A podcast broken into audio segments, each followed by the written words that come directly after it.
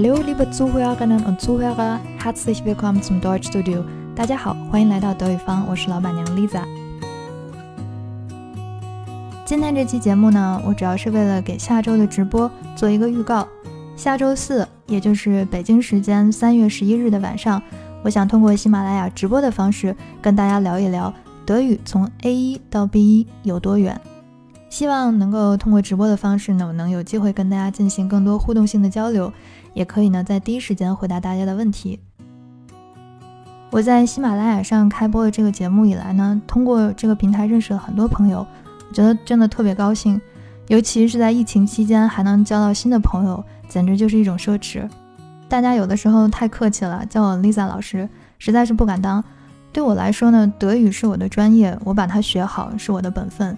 我知道，其实听这个节目的很多朋友其实是用工作之余有限的时间来学德语的。那你们愿意牺牲自己吃喝玩乐的时间学习充电，就单凭这一点，我觉得大家就有资格做我的老师。喜马拉雅上的节目呢，最开始我其实是录着玩的，就是为了痛快痛快嘴，想要打消一些人们对于德语的偏见。后来在跟大家不断的交流过程当中，我能够感觉到别人对我的一种信任。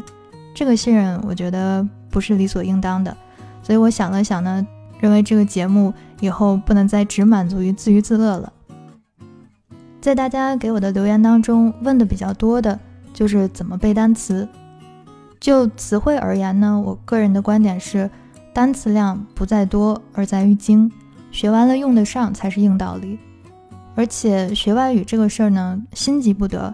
它靠的不是一股子猛劲儿，而是一日积月累重复的力量。于是我就录了第二张专辑，叫《德语每日一词》，希望能够帮助大家减轻一些背单词的痛苦吧。还有一些朋友呢跟我说，他们对学德语非常有兴趣，基本功也学得挺好，但是就是不敢开口说。